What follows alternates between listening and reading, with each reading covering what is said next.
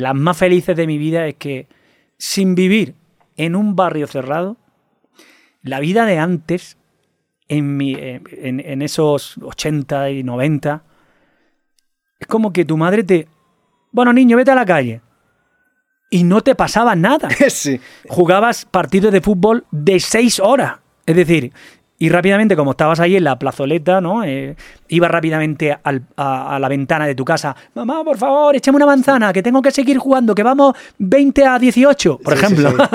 y, y tú dices, ¿cómo es posible todo esto, no? Es, es brutal. Sí, y, y- y retomando el tema de, de esta, si te estorba el cable lo puedes mover porque que está atorado. Tranquilo. Sí. Si hoy en día yo tengo que dejar a mis hijos Sí, que claro. salgan en una reunión, Y no te responden en seis horas, te preocupas. bueno, en seis horas, Sí, en media hora, vamos, sí, sí, sí. Es- es- directamente. Eso es lo que lo quería conectar. O sea, cómo a mí también me tocó esa etapa, esa, esa infancia sin celular. Y era irme con mis amigos y pues no ver a mis papás hasta. Oye, Roberto, y ahora hay cámaras de seguridad, hay mucha más seguridad. Deja tú, hoy en día le dices a, a tus hijos, ponme la, la ubicación. O sea, hay tantos métodos de control que nos hemos hecho muy paranoicos en ese sentido. O sea, Sí, no sé, es y an- antes, el, el- a ver, el, tema de irte. o probablemente de viaje, o tengamos sea, más conocimiento de lo que sucede y tú dices... um, ¿Quién sabe? Porque también creo que tenemos una, una visión sesgada del mundo hiper orientada al riesgo. O sea, a ver, creo yo que las noticias definitivamente ayudan a eso. Tenemos esa impresión de que todo el mundo se está cayendo, todo se está derramando y definitivamente hay conflictos hoy más que nunca muy, Bueno, muy fuertes. Pero también tenemos una percepción muy enfocada y cerrada a... A ver, el- los- la- por triste que suene, los conflictos venden. El outrage, como le dicen en Estados Unidos, es lo que monetiza. Las noticias hoy en día son entretenimiento. Entonces, esa visión del mundo que nos dan las noticias es que hay demasiado riesgo en la calle. Mm. Cuando hay cifras que dicen lo contrario, o sea, la cantidad de, muerte- de muertes violentas hoy en día en proporción a cuando, a como era hace 100, 200 años, ha disminuido. Entonces, tenemos esta visión también de, de riesgo Sí, que a- en- efectivamente. crecer, a mí me tocó crecer en los noventas, eso no existía, o sea, era, era, a ver, que había riesgos, había riesgos, pero e- es, es un porcentaje mínimo, vaya, hoy en día lo exageramos. Es que es verdad, yo lo comparo hoy y es que no, no, no podría tener, no sé si es por las noticias o por lo que sea. De, ah, de hecho, Roberto, te tengo que decir que yo tampoco sigo ningún medio en concreto para seguir las noticias.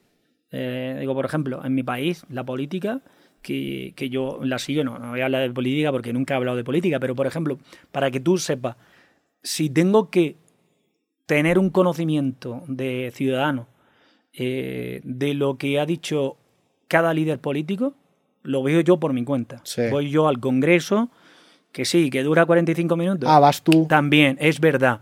Pero me voy al canal de YouTube, fíjate lo que te estoy diciendo, me voy al canal de YouTube y no veo lo que lo- los canales quieren que tú veas, Claro. sino veo lo que yo, lo que, lo que tiene que verse. Sí. Y después tú dices, ah, mira, pues aquí voy a sacar una conclusión. Pues esto ha dicho, me parece esto no tan bien, bueno, no tan correcto, esto me parece bien.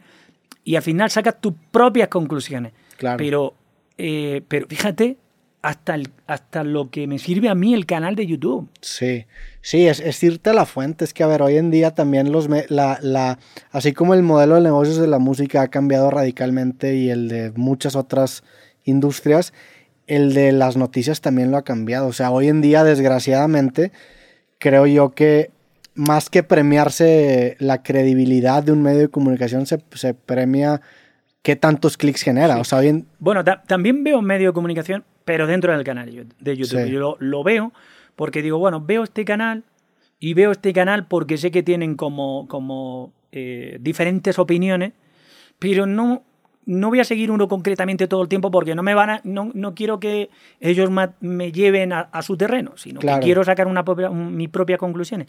Y por eso hago ese ejercicio. Veo este canal, veo este canal, veo este canal, de repente veo, digo, ah, bueno, pues eh, eh, no quiero, quiero verlo de verdad. Entonces voy concretamente al personaje y, y me aseguro de que eso Sí. sea así.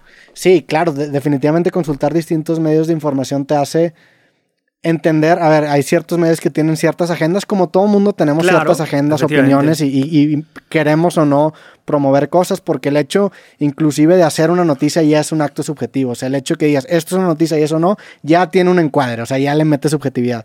Entonces, el diversificar tus fuentes de información te hace apreciar o tener una mejor perspectiva de la verdad. ¿no? Eso también se lo aconsejo a la gente que lo, que, que lo haga también. Y me imagino que también el, tu relación con, con, los medios de comunicación está influenciada, pues porque a ti te ha tocado estar del otro lado de noticias, en el documental incluso lo relatas, ¿no? Y eso también te hace entender cómo funciona la maquinaria de, de, los medios de comunicación y te hace ya no creerte las cosas como quizá, o bueno, menos a, a mí me ha pasado estando también del otro lado, decir, bueno, ya entiendo también cómo funciona y ya no, esa, esa falacia de autoridad de que porque sale en tal medio es cierto, se va, se va destruyendo. ¿no? Vamos a ver, o sea, yo en casi todos los medios de comunicación y eh, he escuchado o he leído cosas pues que, quizás no, no son ciertas y te hacen daño pues a ti, a tu familia y todo eso, ¿no? Claro, si eso fuese así, entonces no podría hacer ninguna entrevista. Pues claro, tú tienes que tener la capacidad de que efectivamente, eh, pues bueno, generan ese tipo de, información, porque me imagino que será también un, negocio, llámalo como, como tú quieras, pero al, final del día las personas que trabajan en esos medios saben perfectamente cómo tú eres y cuando te vuelves a encontrar con ellos, cuando hay una entrevista fluye de una manera muy natural y sin acordarse de, absolutamente nada. Ya te digo, para mí siempre me gusta mucho, ah, me gusta mucho la radio, me gustan mucho los podcasts ahora. Me gusta muchísimo todo lo que se vea. Eh, por ejemplo, las entrevistas digitales. Eh, me encanta. Por ejemplo, hace poco, por ejemplo, hoy mismo he recibido, mi manager Alejandro me ha dicho, oye, tenemos una petición de hacer un, medio de comunicación escrito muy importante, eh, que es una oportunidad maravillosa.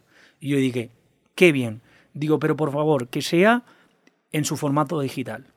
Porque, mm. porque yo quiero que la gente escuche lo que realmente yo digo. Sí. Porque después transcribir todo ese tipo de, de, información al papel, muchas veces no llega la información que tú quieres dar. Y por eso siempre, siempre, siempre trato de que ah, las entrevistas sean así, que me vean. Que, si, que si la he cagado, bien, que la gente lo vea, de verdad, pero por lo menos que lo vean de mí. No que alguien lo escriba. ¿Me entiendes lo que te quiero decir? Sí, claro, darle más información. Al, a ver, pasa en WhatsApp, ¿no? De repente hablas y mandas algo y dices, órale, sonó muy agresivo, muy y no, no lo dijiste en ese tono, ¿no? Porque... Y, prefieres grabar un audio, no mejor. Y, prefieres grabar un audio porque sabes que, que si lo pones de cierta manera no se va a entender esos, pues esas maneras sutiles que tienes pues, tu lenguaje vaya eh, no verbal de comunicar las cosas. Claro. Y definitivamente le agrega mayor resolución.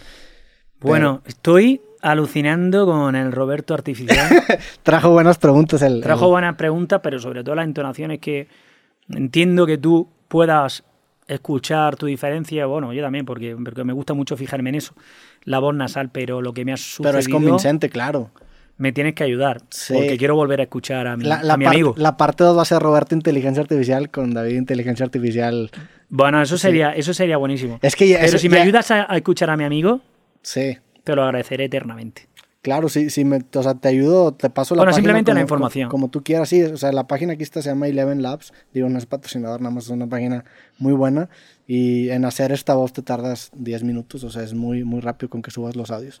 Ya, este ya me veo en la habitación hoy en México aquí, eh, poniendo toda la información. Digo, también, también el, el, el, tema de la, de la tecnología abre, abre preguntas interesantes, existenciales, o sea el, el, concepto de la muerte hoy en día con inteligencia artificial, con, esta tecnología, eh, o sea, es, es, extraño, ¿no? Porque hace poco, hace como un año también, se, se, hizo viral aquí en México, no sé si en España también, una aplicación que creo que la hizo una empresa que se dedica a rastrear tu ascendencia. Este, y esta aplicación... De árbol genealógico. Ajá, de árbol genealógico. Y esta aplicación eh, no recuerdo cómo funcionaba, pero tú le podías subir eh, fotografías de una persona que había fallecido y ella te, la aplicación te generaba un, render de la persona que se veía muy, muy como ella, ¿no? O sea. ¿Y era muy, muy, muy real o era muy. Era lo suficientemente real que yo lo vi y dije, ay cabrón, o sea, es, es, es extraño un poco, porque a ver, hoy en día yo. yo, yo pues también me la tienes que pasar. es que lo, lo, increíble es que así como existen estos eh, procesadores de voz, existen también procesadores de estilo. O sea, yo, yo le puedo decir a una inteligencia artificial, escríbeme un guion sobre Monterrey en el formato de Woody Allen y te lo escribe con su voz, ¿no? Obviamente hay diferencias sutiles, pero otra vez estamos en pañales. El día de mañana... Sí, o sea, a mí... Ah, hicieron un concierto en holograma de Freddie Mercury, creo que no, hay Que, creo que no hay que preocuparse, pero sí hay que, hay que ocuparse de, poder un poco... Eh, que todas estas informaciones sean para sobre todo para hacer el bien, no, no, no para hacer daño y todo ese tipo de cosas que, estoy viendo que actualmente también está sucediendo. Pero lo que sí es cierto es que a mí me gusta mucho la tecnología, espero que, sea para, para, bien, aunque bueno, eh, históricamente ya lo hemos visto en, en, en, todos los sectores, que siempre hay alguien que va con esa inteligencia un poco pues para, para hacer todo lo contrario, ¿no? Claro.